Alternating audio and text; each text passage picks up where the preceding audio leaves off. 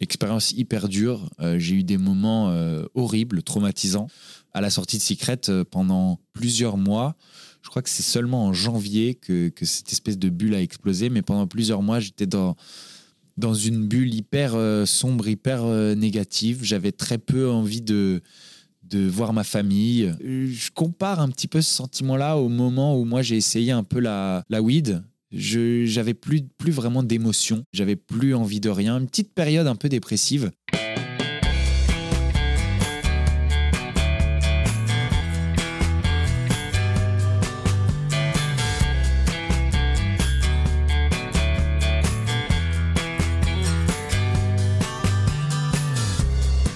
Bonjour à tous, vous écoutez Cadavrexki, le podcast qui décompose un parcours inspirant.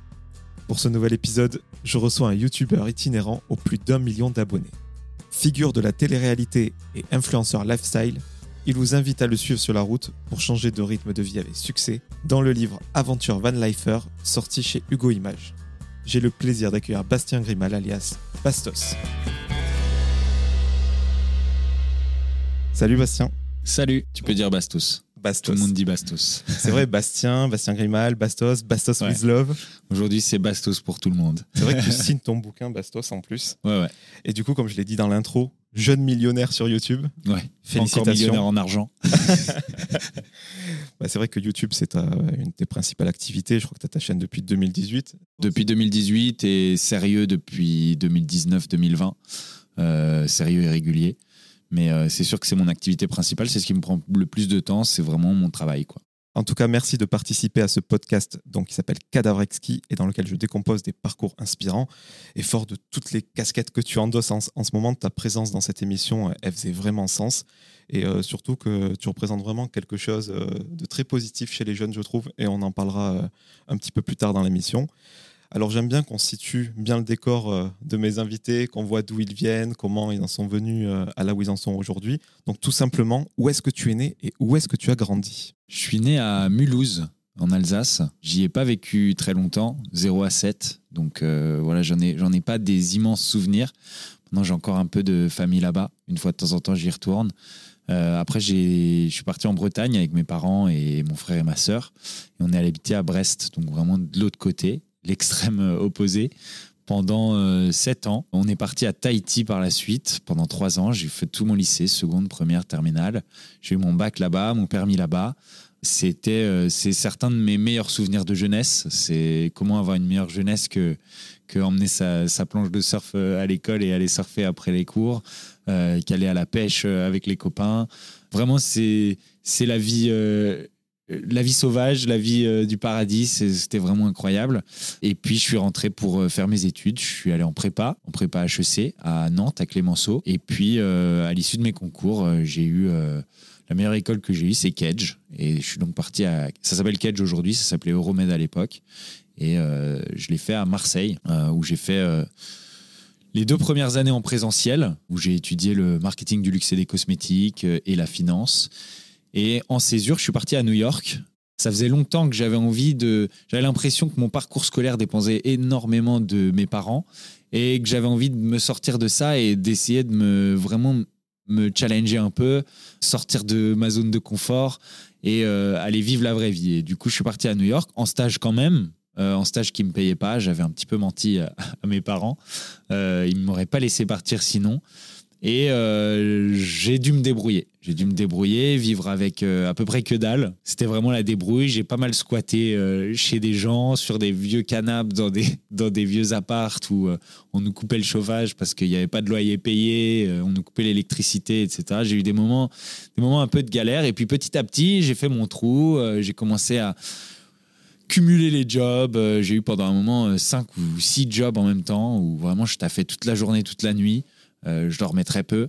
Et puis petit à petit, ouais, je, je me suis adapté, j'ai fait mon trou. euh, C'était vraiment le, le hustle à la new-yorkaise euh, avec des billets de banque dans les, dans les doublures des canapes, faire dormir cinq personnes dans ma chambre, cinq backpackers qui payaient un loyer. C'est le couchsurfing. voilà, le couchsurfing, mais le couchsurfing payant. Euh, Ouais, normalement, Et- l'argent, il est proscrit. donc, sûr. voilà, exactement. Mais là, il était, là, il était euh, pas proscrit. C'est ça qui m'a permis de, de survivre et puis petit à petit de vivre. Et puis, euh, bah, À l'issue de ces huit ans à New York, euh, je vivais une vie plutôt confortable.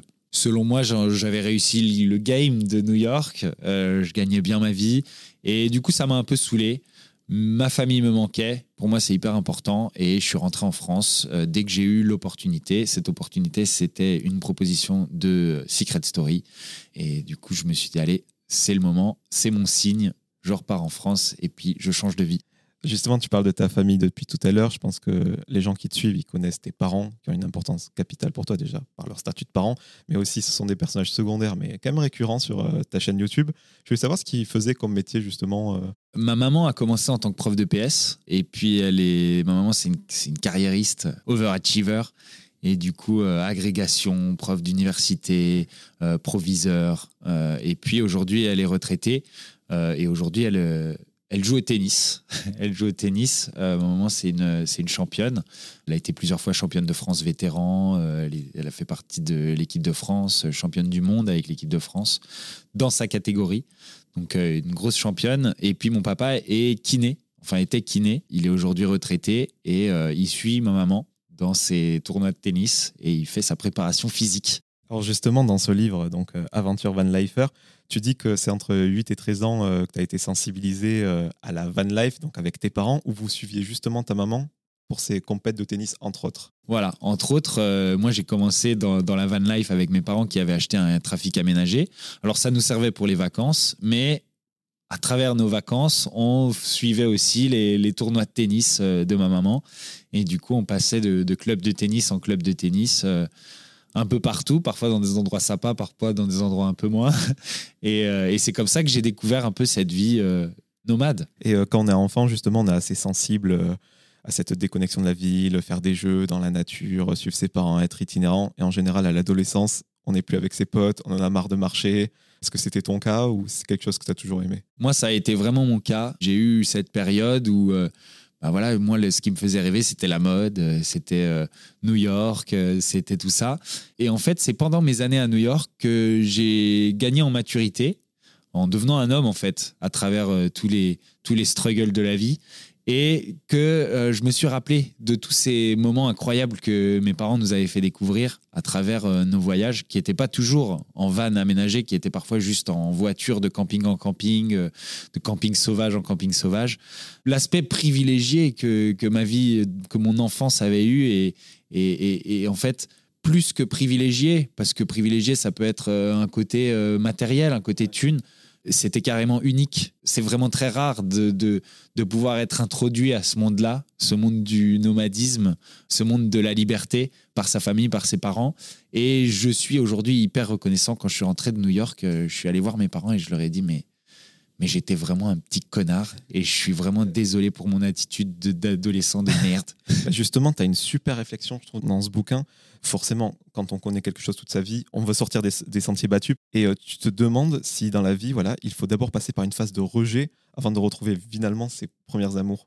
Maintenant, avec le recul, tu es convaincu de ça? C'est un, peu, euh, c'est un peu la réflexion de Aurel San, euh, c'est pour ça que la Terre est ronde pour revenir à la maison en fait. Voilà, c'est je pense que ça fait partie de la vie de tout le monde. On a on nous présente un truc en tant qu'enfant euh, pendant notre éducation, pendant notre notre croissance et puis après, il y a aussi des gens qui le rejettent pour toujours parce que bah, tout le monde n'a pas la chance d'avoir une enfance comme moi j'ai eu. Vraiment, j'en suis conscient. Et, et quand cette éducation et, et, tout ce à quoi on nous a introduit des trucs aussi beaux que ceux à quoi mes parents m'ont introduit, et eh ben, je pense qu'on y revient. Et finalement, euh, c'est là qu'on retrouve notre bonheur. Très bonne métaphore avec Orelsan. À la poursuite du bonheur, la terre est ronde, autant l'attendre ici. Tu l'as dit, euh, enfin tu le dis souvent euh, sur YouTube ou dans des interviews, voilà, tu avais une vie tranquille, tu ne manquais de rien, tu étais très heureux. Mais voilà, toi, tu avais envie de connaître les, struggles, les, les turbulences.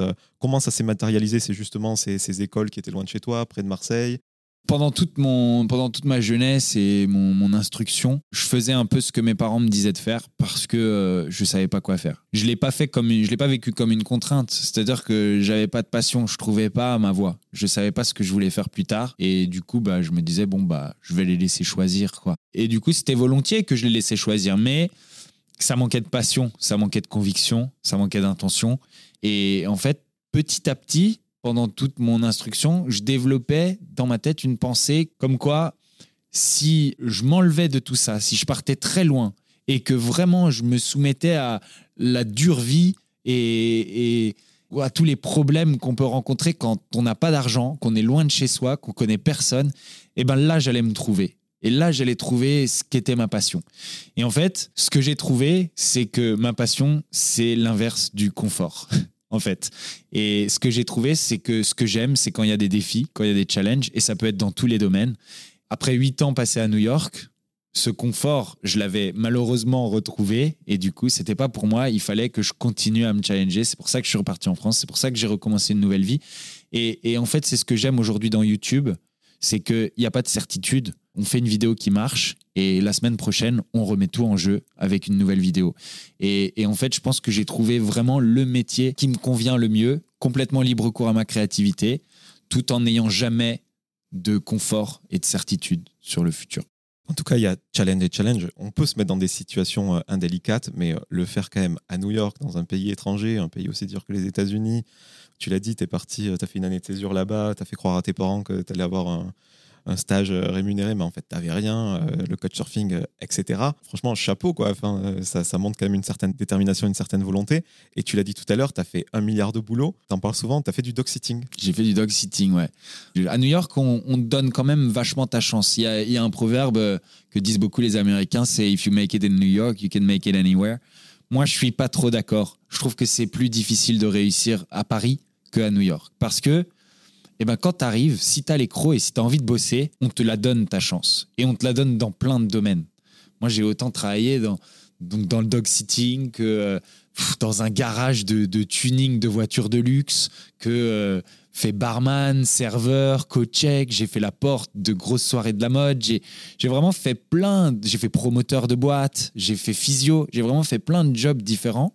Et pour tous ces jobs, eh ben, je peux pas dire que je me suis vraiment battu. C'est-à-dire que je me suis battu une fois que je les avais pour les faire le mieux que je pouvais et ne jamais avoir cette attitude un petit peu récurrente en France qui consiste à dire euh, ouais non c'est un, un boulot temporaire alors je le fais pas à fond.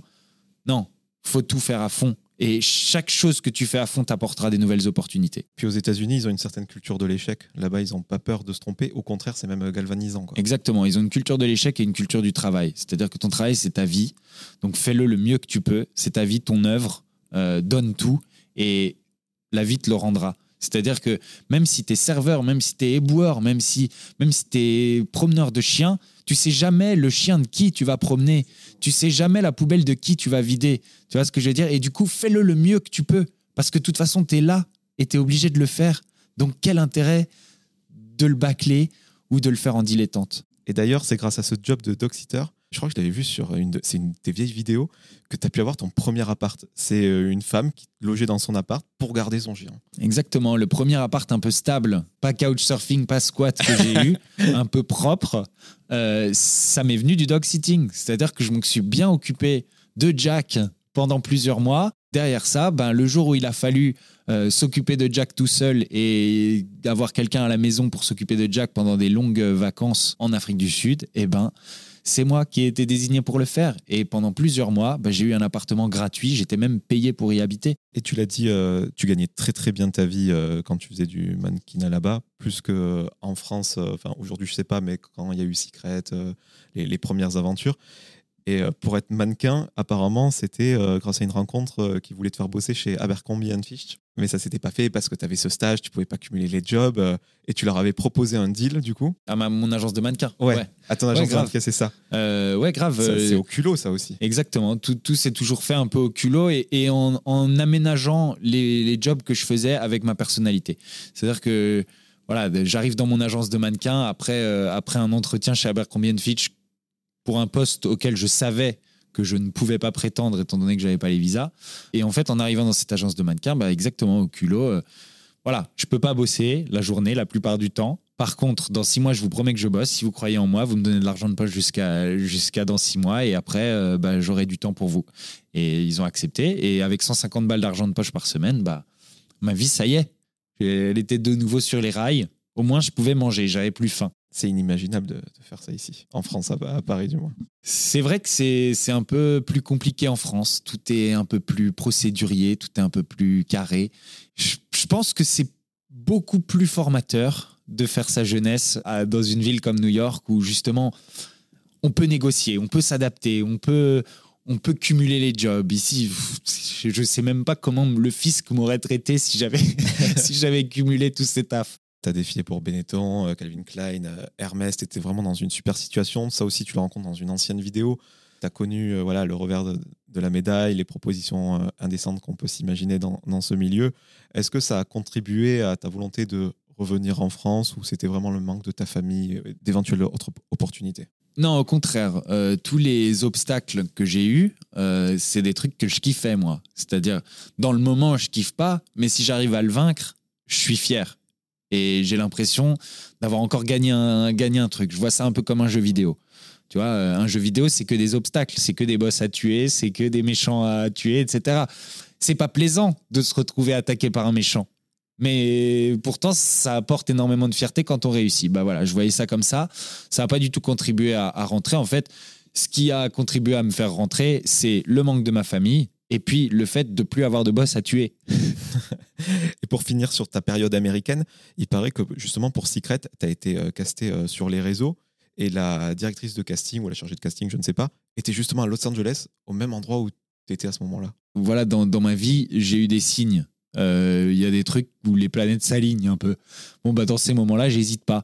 quand je suis parti à New York, euh, il y avait un, blog que je suivais de, Black Dandy euh, de Brooklyn que je suivais tous les jours. Et moi, j'étais là en train d'aller passer des entretiens pour des, pour des, jobs de manager chez Printemps. Et je me disais, mais qu'est-ce que je suis en train de faire? Et en fait, je suis en train de suivre ce blog tous les jours. Et, un jour, je me dis, mais en fait, je suis, je suis bête, je vais leur envoyer un message. J'envoie un message, ils me répondent instantanément. Je me dis, ça y est, les planètes s'annulent, je pars à New York, peu importe, j'ai pas d'argent.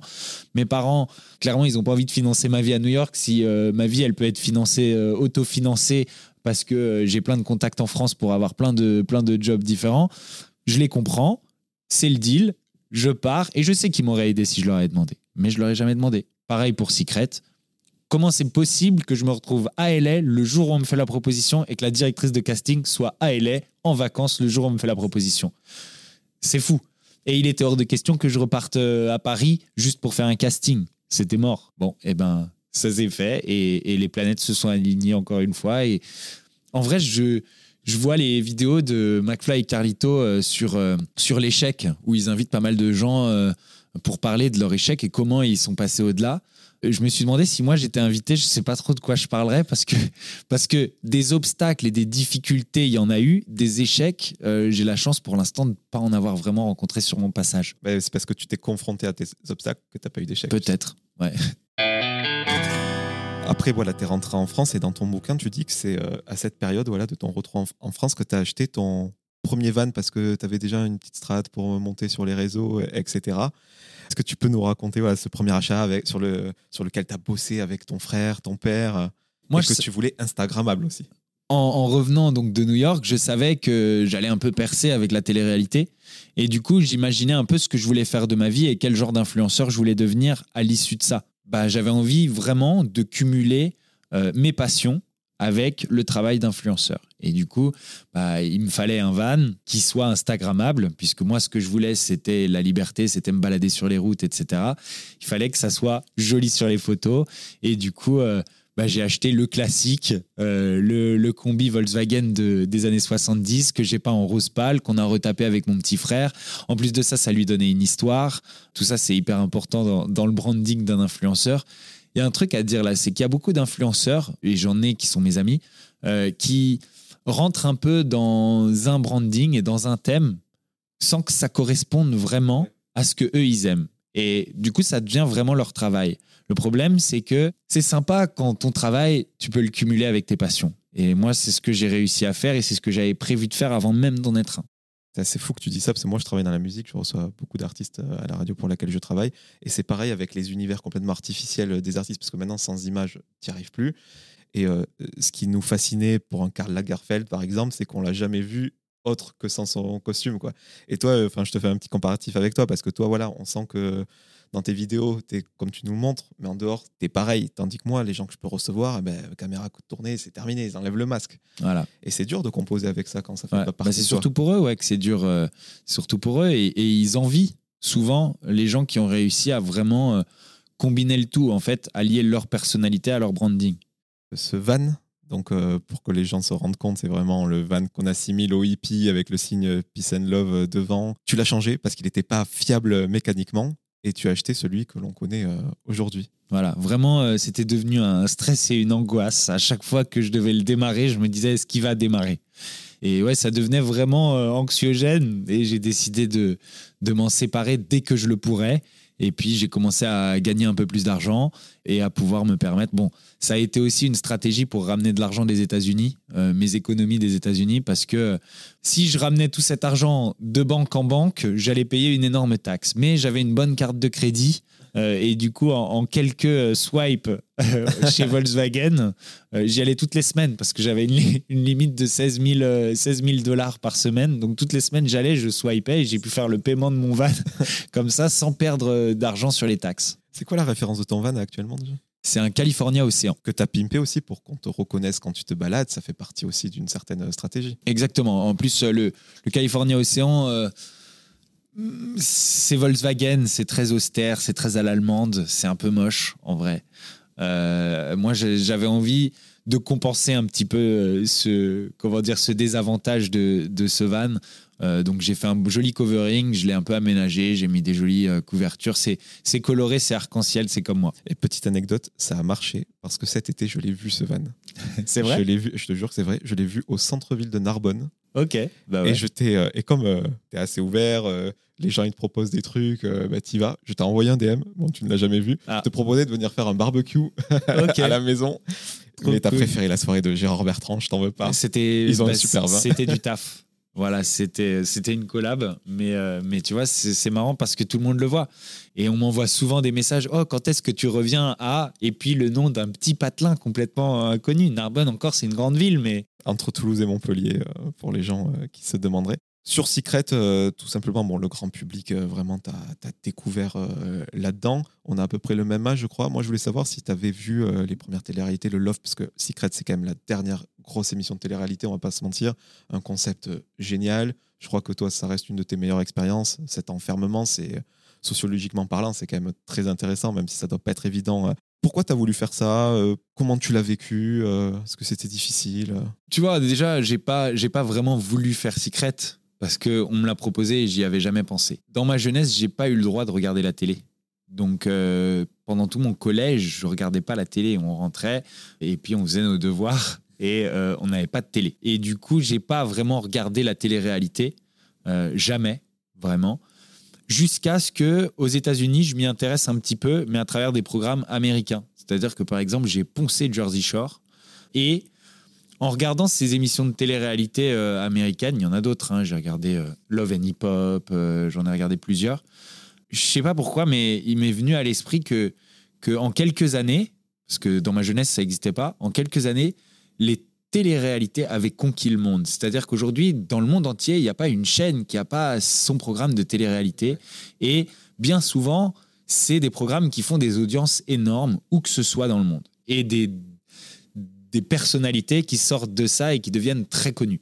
Et en fait, moi, ça m'a interrogé, en fait, ce, ce phénomène. Je me suis dit, mais comment ça se fait que ce, ce- ce concept ait gagné le monde entier et soit devenu. C'est quand même quelque chose d'hyper révolutionnaire qui arrivé exactement pendant ma génération, pendant ma jeunesse. Ça n'existait pas au moment où je suis né, le loft. Et du coup, je m'y suis intéressé et j'ai regardé ça avec un œil un peu d'analyse. Et je sais pas pourquoi, mais je me suis toujours dit qu'un jour je finirais par le voir de l'intérieur. Et puis un jour on me l'a proposé. Mais j'ai vraiment pas couru après ça, jamais. Si je te demandais ça, c'est parce que maintenant, quand on propose à des gens euh, des programmes, on sait pourquoi ils y vont. C'est pour gagner, euh, pas forcément de l'argent, mais une certaine notoriété, de l'exposition, pour justement mettre en lumière leurs projets parallèles. Mais toi, quand tu l'as fait 2016, il y avait pas, enfin, Instagram existait, on commençait à gagner un peu de. de Bah tu vois, je le savais. mais c'était à la limite, quoi. Ouais, mais je le savais, tu vois, puisque je rentre quand même et je commence à préparer mon truc à l'avance, mon van, mon machin. Voilà, je savais l'effet que ça pouvait avoir. Maintenant, j'y allais pas du tout pour ça. Moi, j'y allais vraiment par curiosité, pour voir comment c'est. Voir comment c'est d'être enfermé avec 15 personnes pendant trois mois dans une maison. Les limites de ton monde, c'est les limites de ce jardin. Et en fait, j'avais envie. C'était un peu la, la dernière pierre d'analyse dont j'avais besoin pour vraiment comprendre tout ce phénomène. Et, euh, c'était le fait de le voir de l'intérieur. Et, euh, et vraiment, j'y suis allé pour le kiff.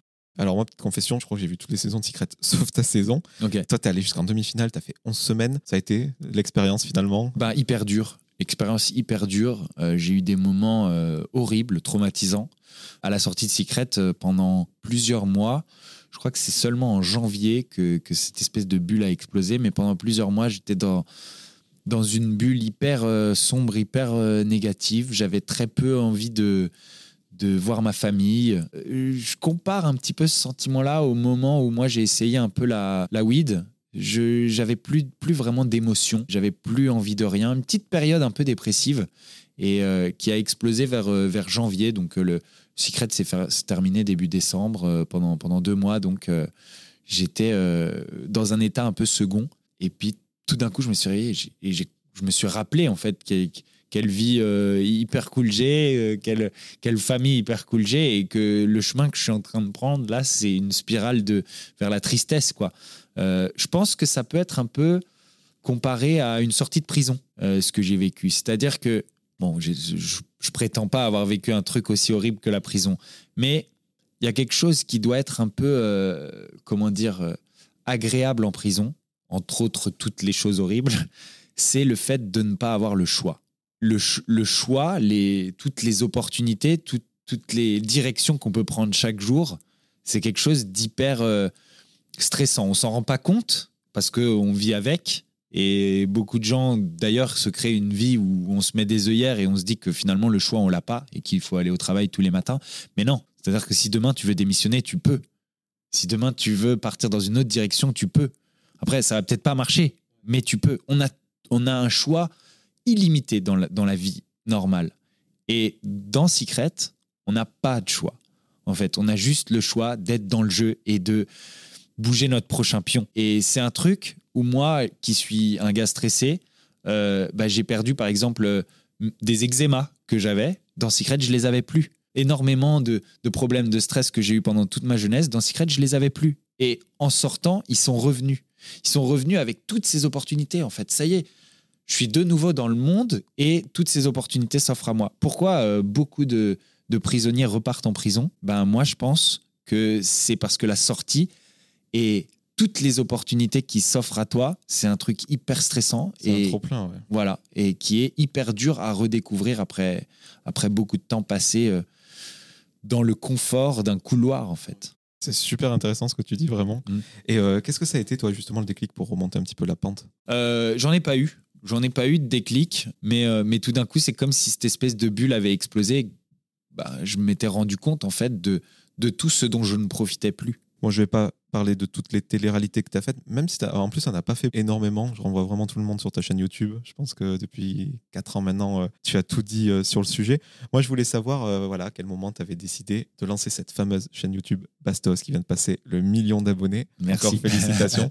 Parce qu'au début, c'était une chaîne qui s'appelait Bastos fait des bulles où tu faisais de la customisation de vêtements et même le concept, c'était de partir d'un vêtement et l'échanger contre quelque chose qui avait plus de valeur. Ouais, exactement. En sortant de, de Secret, j'ai donc j'avais prévu de devenir un influenceur euh, outdoor, van life, sport extrême, sport de glisse, etc. Et j'ai eu la chance de tomber vraiment à un moment, encore une fois, timing parfait, où euh, la mode, même le luxe, se combinait avec les marques outdoor. Donc, euh, on voyait les collabs euh, North Face Louis Vuitton, Supreme Louis Vuitton, etc. J'arrivais vraiment au, meilleur moment parce que, bah, même dans la mode mainstream, on voulait toujours allier ce côté euh, dynamique, outdoor, sportif, etc. Donc vraiment, mon image et mon branding allaient parfaitement avec mon travail d'influenceur lifestyle mode. Et du coup, c'était très cool, sauf que les sports extrêmes, les sports outdoor, en France, c'est une niche. Ça intéresse pas grand monde. Et même si j'essayais de trouver un peu un compromis pour continuer à intéresser mon audience, bah, je gagnais bien ma vie, mais j'arrivais pas à conserver l'engagement des gens, de mon audience. Et j'avais l'impression de les ennuyer un peu. Donc, euh, petit à petit, j'ai cherché d'autres directions à prendre. Euh, j'ai d'abord fait un peu de polémique. J'ai attaqué un peu les, les placements de produits euh, abusifs. Bah, ça, ça m'a fait gagner énormément de notoriété. En plus de ça, bah, c'était un combat hyper éthique que je menais. Euh, le seul problème, c'est que être dans le combat, c'est pas agréable. C'est-à-dire qu'il y a plein de gens qui t'en veulent et du coup, tu es dans une certaine négativité constamment. Euh, Se prendre des insultes et tout, ça peut paraître drôle pendant 20 minutes. Le problème, c'est que tous les jours, c'est dur. Et, et j'avais pas envie d'être malheureux quand même. Donc, euh, du coup, c'est un combat que moi, j'ai continué à mener, mais de manière un petit peu plus légère. Et puis, euh, j'ai voulu faire du coup un truc qui me rendait vraiment heureux. Donc, je me suis dit, quoi de mieux pour être heureux que de faire de la comédie et de rigoler? Et j'ai commencé à faire des petites vidéos un peu drôles. J'ai vu qu'à l'époque, ça cartonnait sur, euh, sur Instagram. Et du coup, on a pensé au concept de Cap ou pas Cap avec mon pote Darko. Concept qui a explosé, qui a vraiment cartonné. Et pendant un an, euh, tout le monde nous parlait des Cap ou pas Cap. C'était assez incroyable. Et au bout d'un moment, euh, c'était le jour de, mon anniversaire, de mes 30 ans, en revenant d'Amsterdam, Darko m'a dit Écoute, il faut que tu te mettes aussi sur YouTube. Il faut que tu te mettes aussi sur YouTube. C'est la continuité de ton truc. Tu vas réussir. C'est pas si dur. Euh, et moi, je disais, mais je sais pas de quoi je vais parler. Et pendant qu'il m'apprenait à monter dans le train, j'ai réfléchi à un concept, un concept de vidéo YouTube. Et en arrivant à Paris, bah, je, je- me suis filmé sur le bord de ma fenêtre avec pour fond mes rideaux en paisley horrible. Et j'ai fait ma première vidéo avec mon concept que je lançais. L'idée, c'était de customiser un objet gratuit, de le vendre aux enchères et avec l'argent, racheter un objet plus cher, le recustomiser et ainsi de suite. En parallèle, je montrais un peu, je racontais un peu une histoire de, une histoire d'art dans le sens où euh, je montrais aux gens comment un artiste gagne en cote, gagne en popularité et comment il fait gagner en cote euh, ses œuvres. Donc avec des collabs, avec euh, des gens connus, des galeries, en gagnant aussi une street cred, c'est-à-dire que je faisais un peu de, de tags, de graphes. euh, et j'essayais de me débrouiller de manière un peu insolente pour réussir à avoir des collabs avec des gens euh, qui avaient rien à voir avec mon monde. Et euh, dans, une, en combinant avec euh, les entrées que j'avais grâce à l'influence, j'ai réussi à me retrouver dans une soirée avec André, le, graffiti artiste, et à préparer un bombers donc déjà customisé par moi-même, où il restait plus que la touche que j'avais imaginée pour André dans son style. Et au lieu de lui demander un autographe, bam, je lui ai filé un pinceau, le petit pot de truc, il a dessiné la tête de son mec, et au final, j'ai une collab que je, dont je suis propriétaire aujourd'hui. Bastos fait des bulles, André. C'était en me débrouillant comme ça. Et en fait, c'était avec ça que je voulais faire marrer les gens, plus que vraiment juste le fond du truc. Mais ça a marché. Et j'avais des étudiants en école d'art qui venaient me voir et qui me disaient Mais j'ai fait ma thèse sur ton projet YouTube.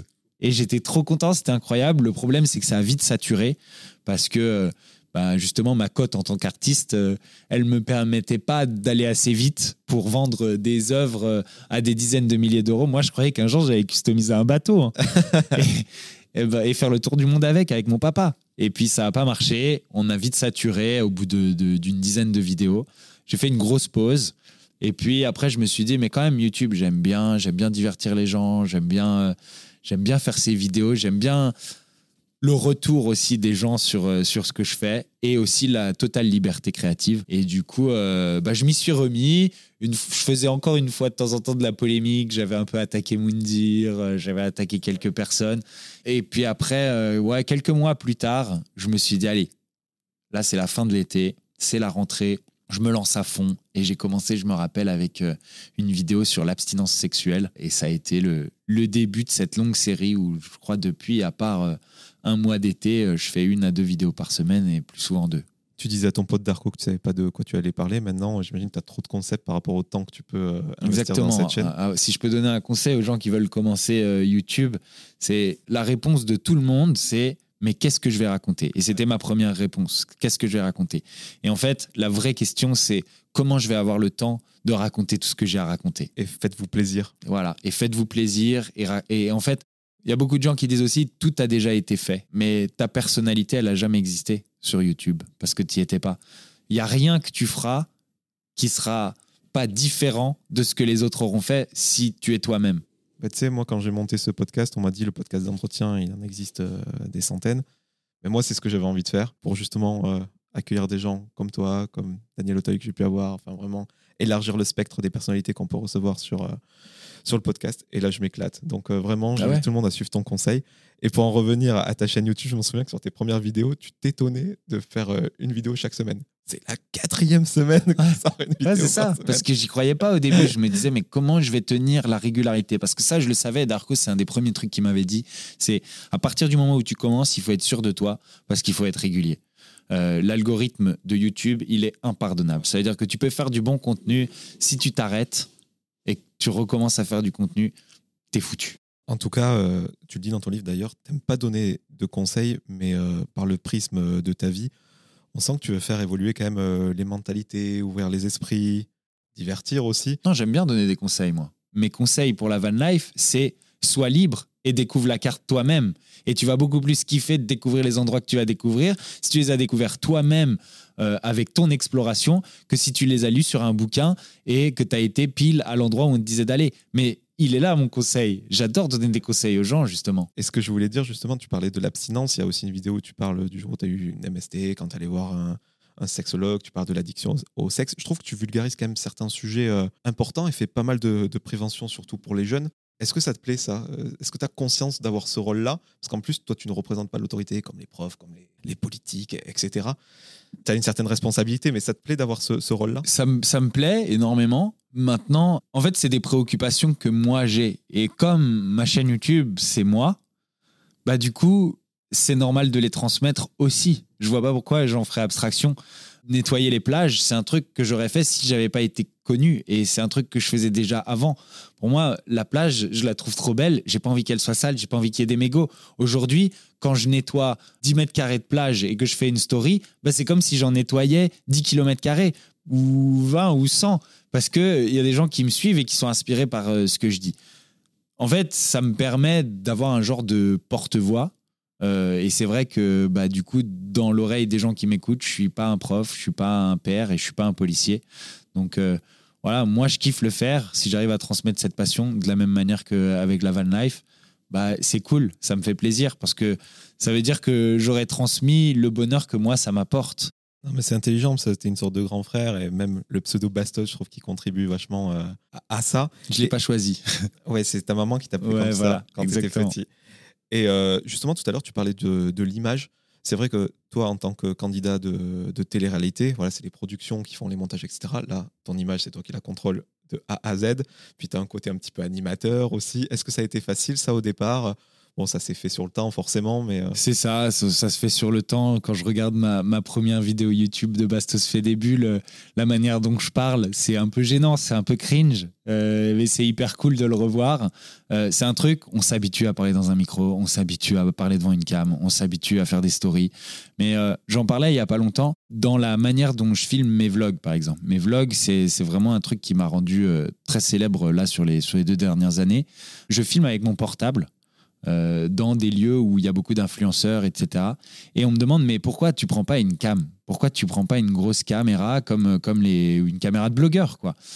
Et, en fait, c'est des gens qui n'ont pas l'habitude de parler devant une caméra. À partir du moment où les filme avec une caméra, ils deviennent différents. Même s'ils ont l'habitude, ils deviennent différents. Par contre, ils ont l'habitude tous les jours de faire des stories devant leur téléphone. Donc moi, si j'ai un téléphone en main, eh ben, dans leur euh, appréhension du truc, c'est comme si je faisais une story et il reste naturel et j'arrive à capturer des moments que la télé-réalité n'arrive pas à capturer, que la télé n'arrive pas à capturer, etc. Et euh, ce que je voulais te, demander aussi, c'est que forcément, tu l'as dit, tu dis tout sur YouTube. Je crois que tu ne dois pas avoir beaucoup de, secrets. Et euh, par rapport aux gens que tu rencontres maintenant, euh, ça, tu représentes quelque chose. Est-ce que tu n'as pas peur qu'on vienne te parler en te disant ce que tu veux entendre, euh, que ce soit sur tes centres d'intérêt? Comment tu arrives à filtrer vraiment les gens euh, plutôt bien intentionnés, un peu les, opportunistes euh? Ça, j'ai déjà, j'ai déjà souvent répondu à cette question. En vrai, j'adore être naïf. J'adore être naïf et je pense que c'est la seule manière d'être heureux quand on a une, notoriété comme, comme la mienne, comme la nôtre. En vrai, il faut croire en les bonnes intentions des gens. Euh, une fois de temps en temps, on est déçu, c'est sûr. Et ben tant pis, on est déçu, on passe à autre chose. Mais moi, j'ai pas envie de me demander dès le début quand je rencontre quelqu'un s'il est là pour les bonnes raisons, en fait. Donc, je vais croire qu'il est là pour les bonnes raisons. Et finalement, il y a que ce que moi je ressens qui compte.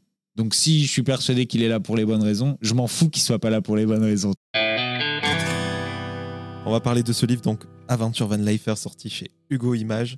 Comment ça s'est fait, tout simplement? Est-ce qu'ils sont venus te chercher euh, parce qu'ils ont vu ton attrait pour la van life? Est-ce que c'est toi qui as soumis l'idée? J'ai shooté le calendrier de Clara Morgan de cette année, le 2022.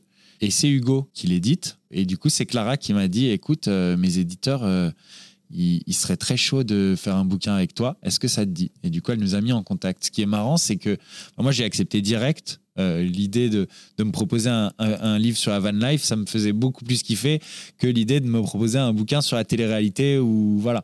Peut-être que j'en écrirai un jour d'ailleurs, mais pour l'instant, c'est c'est pas le thème, c'est pas ce qui me passionne.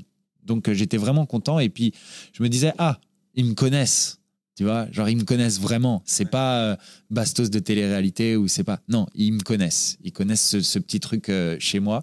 Du coup j'ai accepté direct et ce qui est marrant c'est que quelques semaines plus tard j'ai eu les propositions de toutes les maisons d'édition françaises pour la même chose. Vraiment la, van life c'est un truc euh, très en vogue en ce moment et du coup euh, ce côté-là chez moi a vraiment euh, eu énormément d'attrait pour toutes ces maisons d'édition. Et tu l'as dit, c'est pas du tout un guide touristique. Donc, pour clarifier, tu ne dis pas d'aller à tel endroit de France pour voir telle rivière. Pour toi, c'est les gens qui doivent trouver ces endroits pour justement être satisfaits du fait de l'avoir découvert.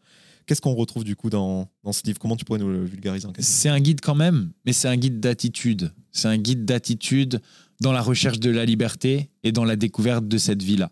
C'est un guide de, qui pousse à la curiosité, c'est un guide qui pousse à l'évasion, mais l'évasion aveugle. Pour moi, c'est pas de l'évasion de suivre des instructions et euh, des coordonnées sur une carte.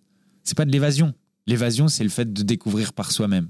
Moi, j'ai découvert des petits spots euh, à côté d'une rivière, euh, euh, dans, de- dans une petite forêt où j'étais tout seul, parce que bah, bien sûr, personne n'avait fait un guide là-dessus. Et j'étais hyper content. C'était trop bien. Je, je- je me suis mis sur mon paddle, j'ai fait un live au milieu de la rivière, je me suis baladé, j'ai été à la pêche. Voilà, moi, c'est ça que je kiffe. Je kiffe le fait de d'y être allé à l'aveugle, de l'avoir découvert par moi-même. Je regarde sur la carte les petits traits bleus pour voir les rivières. J'adore l'eau. Ben voilà, c'est comme ça que je me balade. Et, et en fait, je vois ça comme un jeu vidéo. C'est-à-dire que dans un jeu vidéo, je sais pas si tu joues un peu toi, mais Ah, la carte au début, dévoile. voilà, la carte au début, elle est marron. Et toi, tu la Ouais. dévoiles. Et ben, je vois ça comme ça. Pour moi, il est là le plaisir de la van life, il est là la liberté de la van life. Et, euh, et c'est ça que j'ai envie de transmettre. Donc, c'est un guide quand même, mais c'est un guide de manière de la vivre plutôt que euh, géographique. Il y en a des tonnes des guides comme ça. Ça m'intéressait vraiment pas de faire ça. Et tu l'as dit, voilà, c'est de l'évasion. Quelque part, tu te dépayses, tu vois des lieux incroyables. Mais en même temps, euh, par définition, tu as un van, c'est un bout de chez toi. Tu es chez toi partout, en fait. Exactement. C'est le, c'est cette espèce de, de petite contradiction que que je montre aussi dans le, dans le livre, c'est que être van lifer, un peu euh, paradoxalement, c'est être hyper casanier, parce que on se barre, mais on reste chez soi. Et il y a personne qui peut rester chez soi autant que quelqu'un qui peut rester chez soi même quand il se barre. Et du coup, c'est hyper casanier. Moi, c'est vraiment mon plaisir d'être à la maison autant sur une aire d'autoroute qu'au milieu d'une agglomération, que sur le bord d'un lac dans une montagne, que sur la plage euh, là où je surfe. Et petite anecdote, tu as participé à une émission de télé-réalité il y a, deux ans, euh, les, Princes de l'amour, pour euh, ne pas la citer, et tu avais demandé à avoir ton van sur le parking et bah, c'était nul dedans. Quoi. Voilà. Ben moi, euh, c'est comme ça c'est comme ça aussi que je combine ma vie professionnelle avec la van life. C'est que pour YouTube, j'ai besoin d'aller voir les gens. Tant à Paris, j'ai accès à quelques personnes, j'ai pas accès à tout le monde. Et la plupart du temps, quand les provinciaux viennent à Paris, ils n'ont pas le temps pendant leur petit séjour de venir faire une Ouais. vidéo YouTube. Donc le meilleur truc, c'est d'aller les chercher chez eux. Euh, le meilleur truc, c'est d'être capable de bouger tout le temps, de pouvoir accéder à tous les endroits. Et en fait, c'est comme ça que j'arrive à faire le métier que je fais. C'est en étant hyper flexible dans, dans ma manière d'aller et venir. Et du coup, le van, que ce soit sur un tournage ou que ce soit euh, chez des gens, ça me permet aussi d'être chez moi, de dormir chez moi. Je préfère dormir dans mon van que de dormir dans un bel hôtel parce que je suis dans mes draps, je suis dans mon lit, j'ai mon oreiller, j'ai mes bouquins, j'ai voilà, j'ai ma cuisine, je suis chez moi, je suis à la maison. Il y a une réflexion super intéressante, c'est que tout le monde s'imagine que la liberté quand on part en voyage, c'est le backpack. Et toi, justement, tu en parles dans ce livre. Non, le backpack, tu es tributaire d'un horaire de bus, d'un train, d'hôtel, etc. Là, c'est juste euh, selon ta volonté. Exactement. La, la- la seule, le seul truc dont on dépense, c'est c'est le prix de l'essence. Et tu l'as dit, euh, tu vas voir tes potes euh, en province. Tu pars de sur la période d'été, de mai à octobre, grosso modo? Voilà, c'est ça. Mai à octobre, je suis, euh, je suis autant euh, en Bretagne qu'à l'île de Ré, qu'à la Cano, qu'à Biarritz, qu'à Montpellier, euh, que dans les montagnes, dans les Alpes ou dans les Pyrénées. Et vraiment, j'adore ça. Du jour au lendemain, si le temps se gâte, je suis pas tributaire d'une réservation à l'hôtel. Je me barre. Et puis je m'arrêterai quand j'arriverai à la limite des nuages. Et en plus, tu bosses, comme tu l'as dit, tu vois tes potes, tu fais une vidéo YouTube. Exactement. En plus, je bosse. Et j'ai trouvé plein de concepts qui se combinent parfaitement à la van life, même quand il n'y a pas de youtubeurs connus ou de gens connus pour faire des vidéos avec moi. Ils se disent pas tes potes Oh putain, il va encore nous proposer une vidéo celui-là. Je sais pas s'ils se disent ça, mais en tout cas, moi, je sais que c'est pour leur bien. C'est-à-dire que mes vidéos et ma chaîne YouTube, ça fait deux ans qu'elles cartonnent, ça fait deux ans que ça fait plus de vues qu'un épisode de télé-réalité, ça fait deux ans que ça fait plus de vues que beaucoup d'émissions de télé, ça fait deux ans que ça fait plus de vues qu'énormément de choses. Donc clairement, pour des gens qui dépendent de leur popularité, euh, il y a quoi de mieux que de venir sur ma chaîne? Surtout qu'il n'y a jamais personne qui est venu sur ma chaîne qui a été détesté. Voilà. On contrôle pas forcément toujours son image, mais sur ma chaîne, on la contrôle et moi, je m'assure que les gens montrent le meilleur côté d'eux-mêmes. C'est ça, parce qu'il y a le côté, euh, enfin la, la visibilité, mais euh, par exemple la vidéo que tu as faite avec euh, Julien Berthe il n'y a pas longtemps, moi je trouve que tu le vois sous un prisme différent. quoi. Exactement, c'est le commentaire qui revient le plus, c'est que on découvre des gens de télé, des gens des réseaux, des gens de l'acting, des gens du rap sous un autre prisme, et tout d'un coup on se dit, mais en fait, il est hyper sympa lui, et ça marche pour tout le monde. Dans ce livre, pour que les gens euh, se rendent un peu plus compte, tu réponds aux questions que peuvent se poser les gens sur la vie en van, sur le côté pratique, les toilettes, la douche. euh, Ça, j'imagine que ça revient assez souvent, mais aussi comment gérer son budget, quelle van choisir, les choses un petit peu plus techniques aussi, comme quand tu parles d'homologation, par exemple. Et euh, tu le dis dans le bouquin, la question qui revient souvent, c'est T'as pas peur de dormir tout seul la nuit? Et on en revient à ce qu'on disait au début. Toi, tu as zéro appréhension. euh, Bah, de la même manière ouais, que, que la naïveté que j'ai euh, vis-à-vis, que je choisis d'avoir en fait. Je pense que parfois être intelligent, c'est être naïf, c'est choisir d'être naïf euh, vis-à-vis de la vie. Euh, Il y a beaucoup de gens qui, qui pensent qu'être intelligent, c'est toujours se poser des questions. Se poser des questions, ça rend malheureux. Et le but, c'est être heureux. Donc si on a compris que le but, c'est être heureux, être intelligent, c'est éviter de se poser trop de questions parfois. Moi, je choisis un peu d'être naïf de ce côté-là aussi. C'est vrai que les premières fois, les premières nuits, dans certaines aires d'autoroute, dans certains endroits où je suis tout seul, bon, bah, t'as un petit peu comme un enfant euh, la, la- peur d'avoir un monstre sous le lit.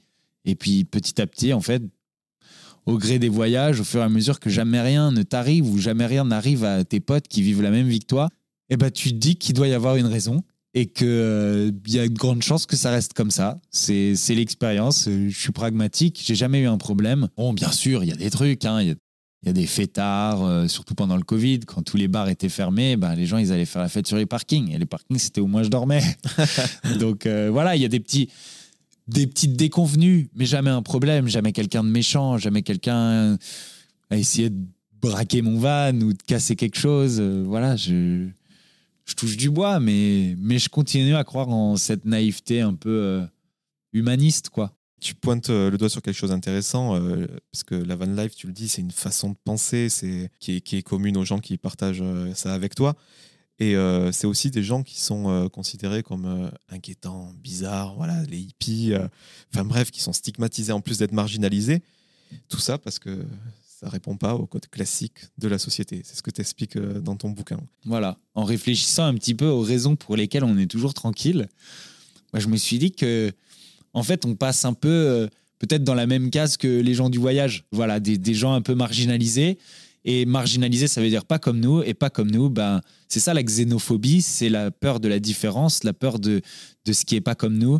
Du coup, je crois que même les voleurs n'osent pas forcément s'y aventurer. C'est-à-dire que on sait pas qui y a à l'intérieur, on sait pas comment il est armé, on sait pas parce que on n'a pas de repères, on connaît pas de gens comme ça et du coup on n'a pas de repères, on sait pas que c'est des gens gentils. Malheureusement après cette interview, je vais peut-être me faire braquer du coup.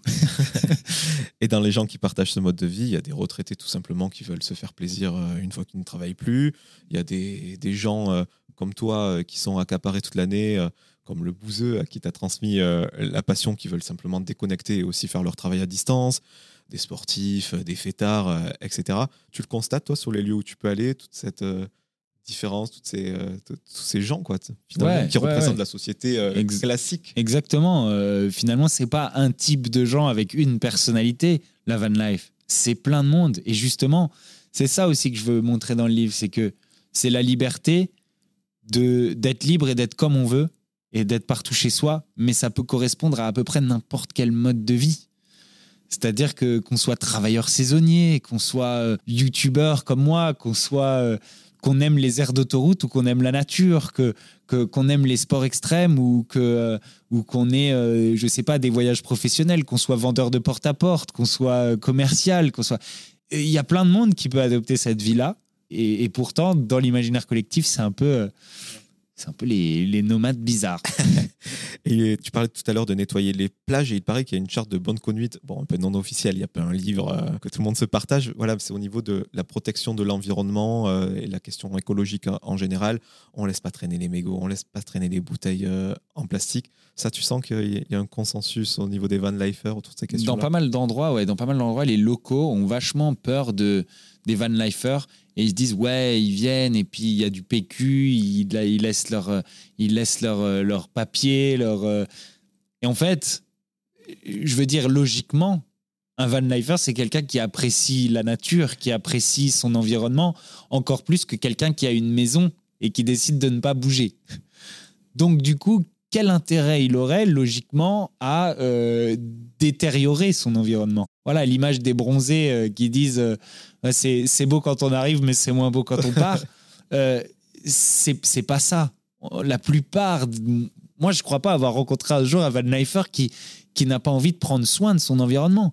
Moi, je vais dans les calanques, je les nettoie les calanques. Je vois que des Van Lifers qui agissent dans voilà, dans le sens inverse de détériorer leur environnement. Alors maintenant, oui, c'est vrai, il faut l'admettre, il y a quand même cette espèce de pollution un peu visuelle qu'on peut accepter, c'est-à-dire si tous les vannes sont garés sur le front de mer, c'est compliqué.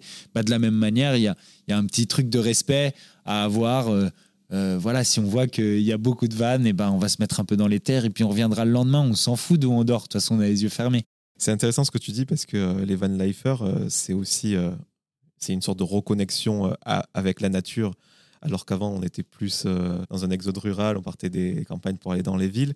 Et c'est aussi euh, être finalement toujours au contact des gens, être toujours au fait de ce qui se passe bon, là en France par exemple. Qu'est-ce que tu en penses de ça? Je pense, je pense totalement ça, c'est-à-dire que on pense à la van life en se disant c'est une évasion, c'est très solitaire, c'est on, on se barre dans la nature et on voit personne. Et en fait, on rencontre énormément de gens en van life parce qu'on est aussi mobile. Et du coup, on change tout le temps d'endroit et on rencontre plein de gens différents. Quand on va en vacances à un endroit et qu'on prend un hôtel, bah, on est un peu contraint de rester à cet endroit-là. Et du coup, on reste en contact avec les gens de l'hôtel, les gens autour de l'hôtel. Quand on est en van life, bah, on va bouger tous les jours. Et puis, c'est pas parce qu'on est euh, euh, dans le sud de la France, dans le Var, ou dans telle région, qu'on va rester au même endroit tout le temps. On va vraiment la découvrir, la région, et on va vraiment être au contact des gens de cette région et pas seulement juste de vacanciers. Et c'est vrai que du coup, on est au contact de la population, on rencontre des gens différents, avec une autre culture, euh, avec d'autres passions. Ouais, je trouve que c'est aussi un truc génial que la van life apporte. Et aussi, c'est tout simplement euh, non seulement une reconnexion à la- avec la nature, mais les besoins tout simplement euh, primaires. Euh, les, t'en parles dans le livre, les, les émotions exacerbées euh, dues à la fatigue. Voilà, on oublie tout le côté matérialiste, tout le côté superflu. On en revient à des choses simples, que ce soit sur voilà, faire ses besoins, se doucher, mais aussi tout le côté émotionnel. Tu as l'impression de vivre les choses plus passionnément, de Ouais. manière plus forte? plus passionnément, plus purement. En fait, on vit toutes les choses plus purement parce qu'on s'affranchit de euh, tout, euh, cette espèce de confort, de la grande maison. C'est, comme un, château fort, un peu euh, no- notre appartement, notre maison. Là, bah, on est vraiment au contact des choses, on vit vraiment les choses. Comme exemple, il y a quoi de mieux que dire que bah, genre, je suis tombé fou amoureux, moi, en van life, dans les conditions les plus simples et, et comment dire, euh, ouais, les, plus purs. Et, et- c'est sûr que c'est sûr que ça a joué. Je vous invite à regarder les fameux Van Date du coup sur euh, ta chaîne YouTube. Je pense qu'on a fait le tour du bouquin. En tout cas, quand on voyait tes stories, on avait l'impression que tu prenais un petit peu par-dessus la jambe la, la rédaction du livre. Euh, J'ai fait que trois pages, blablabla. Mais moi, je le trouve vraiment super, super bien écrit. Franchement, euh, je pense que les gens vont te découvrir sous un autre prisme. Encore une fois, on a eu la télé-réalité, les vidéos YouTube. Et ce bouquin, t'en es fier vraiment? Ouais, j'en suis hyper fier. Euh, alors maintenant, c'est pas que mon travail à moi. Euh, je suis hyper fier de l'avoir fait avec euh, cette maison d'édition, avec Hugo, parce que je trouve le résultat, la présentation, la mise en page, la charte graphique, les couleurs choisies, je le trouve vraiment top. Bon, on a, on a, on a fait tout ça en, comment dire, en étroite collaboration, mais j'en suis vraiment hyper fier et je suis trop content et il n'y a rien que j'aurais fait différemment. Donc, donc euh, c'est vraiment cool. bah, Il te ressemble, en tout cas. C'est vrai. Et il y a même cool. des petits clins d'œil à, à ton univers. T'as vu, je suis habillé aujourd'hui dans les couleurs C'est vrai. ouais. et j'ai même pas fait exprès. Donc euh, t'imagines à quel point il me ressemble. Et euh, je voulais savoir quels étaient tes futurs projets. Voilà, on le sait, tu es quelqu'un de, de très occupé. Que ce soit euh, bon, dans l'édition, il vient de sortir, on va peut-être pas en parler, mais sur YouTube, euh, en télé, euh, où est-ce qu'on va te retrouver prochainement? Bah, on va me retrouver un peu partout, toujours. YouTube, Twitch, euh, euh, à la télé certainement à un moment. Là, je commence un nouveau projet avec euh, Brutix, avec qui euh, j'ai finalement l'opportunité de faire un truc qui me tenait à cœur depuis un moment, c'est des documentaires émotionnels. Alors, je sais pas si le concept euh, a déjà été euh, théorisé par quelqu'un, mais moi, après avoir vu La sagesse de la pieuvre, j'ai eu envie de faire des documentaires où on rit, où on pleure, où on vit les choses et où on fait pas juste qu'apprendre. Et vraiment, c'est le truc que j'ai envie de faire maintenant. Euh, le faire avec des grosses euh, prods, ça me permet, euh, comme, comme Brutix, ça me permet d'avoir accès à des choses plus puissantes, plus nouvelles, d'avoir tous les moyens de la production pour avoir une, une image différente, etc. Mais vraiment, le fond du truc, c'est voilà, j'ai envie de faire des documentaires de vie, des documentaires d'expérience, des documentaires d'émotion. Et c'est euh, c'est vraiment une révélation pour moi parce que c'était un truc qui me trottait dans la tête et, et tant que j'avais pas essayé, je pouvais pas savoir si vraiment ça me comblerait. J'espère continuer dans cette voie-là et faire ça en plus de, de YouTube euh, parce que c'est un truc qui, qui vraiment me fait plaisir. Tu as déjà tourné ou tu es encore à la phase des, des- Il y en a deux qui sont déjà sortis, euh, Glacial et Survie, où euh, j'ai fait une expérience de cours de survie et euh, une expérience de bain dans des, dans des eaux glacées. c'est la, la méthode Wim Hof, bain dans des eaux glacées, comment dire, couplé à de la méditation. Et là, le, le troisième épisode arrive bientôt. Pour l'instant, j'en ai signé que trois. Si ça plaît, si c'est un succès, il est probable que j'en refasse d'autres. Si j'en refais pas d'autres, je sais que ces trois documentaires euh, seront hyper quali et je sais que je les aurai menés de la meilleure manière qui soit et je sais qu'on me reproposera d'en faire. Et si jamais on ignore ça et on me repose pas, repropose pas d'en faire, et ben je les ferai moi-même, tout seul. Et de toute façon, j'y arriverai. C'est vraiment un truc qui me fait kiffer et qui fait kiffer les gens qui décident de le regarder. Donc je suis trop content, trop fier. Et ta nouvelle vie de millionnaire YouTube? C'est garder le cap, c'est euh, aller plus loin. Ouais, ça a été un bon down pour moi en fait d'atteindre le million sur YouTube. Euh, en fait, tu cours après un truc euh, qui est loin et puis qui est de plus en plus près et qui paraît comme un, qui apparaît comme un obstacle incroyable. Et puis en fait, du jour au lendemain, il se passe rien de plus. Et il s'agit de continuer à faire des vidéos et, et à kiffer, etc. Et en fait, tu l'idéalises ce moment. Et puis finalement, le jour où ça arrive, euh, ben voilà, j'ai pas eu envie de faire la fête. Euh, moi, je déteste les grandes occasions. euh, je déteste les anniversaires, les Noëls. euh, je c'est pas mon truc. Et du coup, ben j'ai rien changé, j'ai rien fait. J'ai même pas fait une vidéo pour le célébrer. Je suis juste bastos et, et peu importe que ce soit un million, que ce soit 900 000 ou que ce soit 10 millions, euh, je vais continuer à être moi-même et à faire mes vidéos et à essayer de faire euh, kiffer les gens et de passer des bonnes vibes et, et d'inventer des nouveaux trucs. Moi, j'espère que tu continueras sur le témoignage, ce que tu as fait récemment là, sur euh, ta, ta chaîne Twitch. Je trouve que c'est vraiment un super truc. Darko s'y est mis aussi. Ouais, Darko, il fait un truc un peu différent. C'est genre des gens qui ont un talent ou un truc euh, spécial chez eux.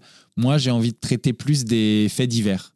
J'ai envie de traiter plus des faits divers et de mener des petites enquêtes en invitant des gens que, qui ne seraient pas forcément invités ou que ce soit et euh, d'essayer de creuser un peu pour démêler euh, les fils de, petites affaires comme ça. Vraiment, euh, c'est un truc que j'ai découvert par hasard parce que bah, un pote m'a parlé de, de ce gars, Sacha, qui venait de vivre ce truc. Et, et je m'y suis intéressé. Je lui ai dit, bah écoute, voilà, on peut pas faire une vidéo sur ma chaîne YouTube parce que ça fera peut-être pas énormément de vues, mais par contre, je te propose une vidéo sur ma chaîne secondaire et de streamer avec moi et on va essayer de faire connaître ton truc. Ça a cartonné. Aujourd'hui, c'est dans tous les médias. Euh, et je pense qu'encore une fois, j'ai découvert une, une mini vocation. Euh, moi, je vais, Darko, il va s'occuper des, des personnages et moi, je vais m'occuper des petites histoires de faits divers. Il va falloir que tu organises encore différemment tes, tes, journées pour tout faire. c'est ça, c'est que j'arrête pas de rajouter des trucs et puis que bah, petit à petit, j'ai de moins en moins de temps. Pour l'instant, j'y arrive encore. J'espère que ça va continuer. Et puis, euh, bah, s'il faut, à un moment, je commencerai à recruter des gens. Pour terminer cet entretien, Bastos, quelques petites questions rafales pour encore mieux te connaître. Des questions toutes simples, tout simplement. Est-ce que tu as une routine matinale incontournable? Non. Très bien. Est-ce que tu aurais une série télé à me recommander? Élite, la dernière saison. J'ai vraiment kiffé. Est-ce que tu as une peur irrationnelle? Euh, Le vertige. Est-ce que tu aurais quelqu'un à me conseiller, peu importe son degré de notoriété, que ça peut être un de tes potes ou non, pour que j'invite dans ce podcast et qu'on fasse le même travail qu'on a fait ensemble? Qui je pourrais te conseiller euh, Je te conseille d'inviter euh, la l'arnaqueuse que j'ai rencontrée là. Elle a vraiment une personnalité très spéciale, elle a réponse à tout. Elle est très smart, mais en même temps, elle a certaines fragilités euh, assez touchantes. Ouais, je te conseille d'inviter cette arnaqueuse si tu y arrives. Et toi, le featuring que tu rêverais de faire sur ta chaîne? Il euh, n'y a pas de featuring que je rêverais de faire parce que, au contraire de pas mal de gens qui, ont, qui sont un peu timides au moment de vouloir vraiment travailler avec quelqu'un, euh, moi, j'ai pas, j'ai pas de problème à demander. maintenant, j'aimerais bien travailler avec les plus gros youtubeurs français parce que ça voudrait dire que euh, je suis arrivé parmi eux et j'y suis pas encore. Maintenant, c'est pas des trucs qui me font vraiment, vraiment rêver. Tu vois, euh, je sais pas, euh, une personne que, que, que, je serais vraiment content de recevoir sur ma chaîne, bah, c'est pas une célébrité. C'est quelqu'un que personne connaîtra et que je ferai découvrir au monde. Tu vois ce que je veux dire? Donc euh, c'est un peu c'est un peu comme quand on me demandait euh, quand j'étais plus jeune c'est qui la meuf avec qui tu rêves de coucher genre l'actrice la machin etc et en fait je répondais toujours c'est pas une meuf que tout le monde a déjà vue c'est pas une meuf que j'ai déjà vue dans 15 films parce que j'ai l'impression d'avoir déjà couché avec elle dans ma tête.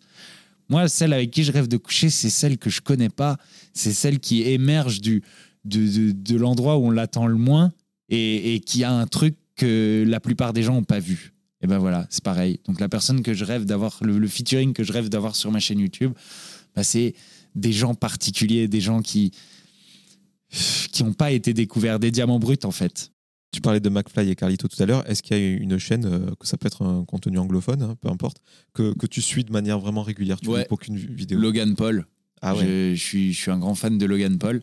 J'adore, euh, j'aime pas du tout euh, le, tout le côté combat, le côté baston, mais j'adore le côté insolent le côté insolent, provocateur, euh, les mauvais buzz euh, qu'il arrive à tourner comme tolérable. euh, ouais, j'adore son côté insolent, son côté rentre dedans. C'est voilà, c'est un truc que je kiffe et, et, je suis vraiment toutes ses vidéos. Question philosophique à qui aimerais-tu dire pardon? Je l'ai, je l'ai dit il y a pas longtemps là. C'est un truc qui va paraître choquant aux gens qui nous écoutent. Euh, je l'ai dit à, à Ilan comment dire, il y a des gens qui ont fait des choses pas propres, il y a des gens qui ont fait des choses pas claires, euh, mais tout le monde mérite d'être jugé. Personne mérite d'être euh, harcelé par le tribunal populaire des réseaux sociaux. Euh, et voilà, du coup, je lui avais, je lui avais dit pardon.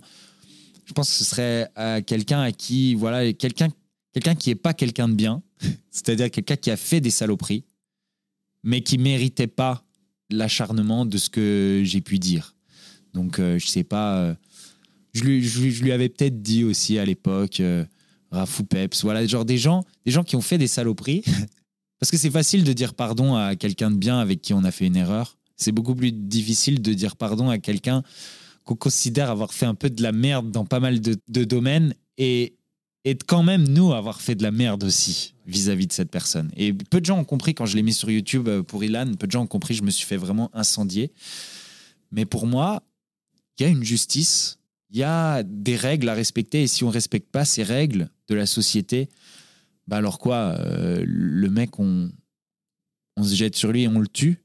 Non, c'est pas comme ça que ça marche. Il y a une justice et elle fait que toute notre société fonctionne comme elle fonctionne. Et aujourd'hui, les réseaux sociaux sont un petit peu trop prompts à condamner sans jugement. Ouais, il y a un tribunal d'abord médiatique. Exactement. Voilà. Et, et les, les, conséquences de ce tribunal médiatique, malheureusement, sont pas que médiatiques et elles peuvent rendre des gens très très malheureux. Et, je pense que donner l'exemple d'un mec comme ça, en choquant un peu tout le monde, en disant, regardez, même vis-à-vis de lui, eh ben c'est pas correct et il faut aller s'excuser. Et ben du coup, ça fait réfléchir, ça fait parler et on se dit ah ouais. en fait, euh, il a peut-être raison. Parce qu'il y en a pas mal des histoires où des gens ont été accusés à tort et leur vie ont été détruites. Et puis, bah, finalement, euh, c'est hyper injuste. Et pour terminer cet entretien, tout simplement, sur l'aspect professionnel, je voulais savoir, voilà, fort de ta activité YouTube, cette van life, tous tes projets dont tu nous as parlé, est-ce que tu es heureux à l'instant T? Est-ce que tu as atteint une certaine plénitude, une certaine quiétude Ouais, je suis hyper heureux. Après, moi, mon bonheur, il dépend encore d'une chose supérieure à tout ça, c'est l'amour. Et la seule chose pour l'instant qui m'a rendu très malheureux dans ma vie, c'est quand j'étais malheureux en amour, quand j'ai eu des, gros, euh, des gros problèmes euh, amoureux. Voilà, là, euh, aujourd'hui, je suis sorti d'une relation amoureuse qui, qui me rendait vraiment triste. Et du coup, je redécouvre petit à petit le bonheur. Maintenant, je sais que je retomberai amoureux et je m'empêcherai pas de retomber amoureux. Et même si je, sais, même si je savais à l'avance que ça allait me rendre malheureux, eh ben je rentrerai quand même dedans parce que finalement, les dents de scie du haut, elles existent qu'avec les dents de scie du bas. Fonder une famille, c'est ton rêve ultime C'est pas mon rêve ultime, mais si un jour ça se présente, euh, je serais hyper content de le faire. Bah, merci beaucoup, Bastos. Merci à toi.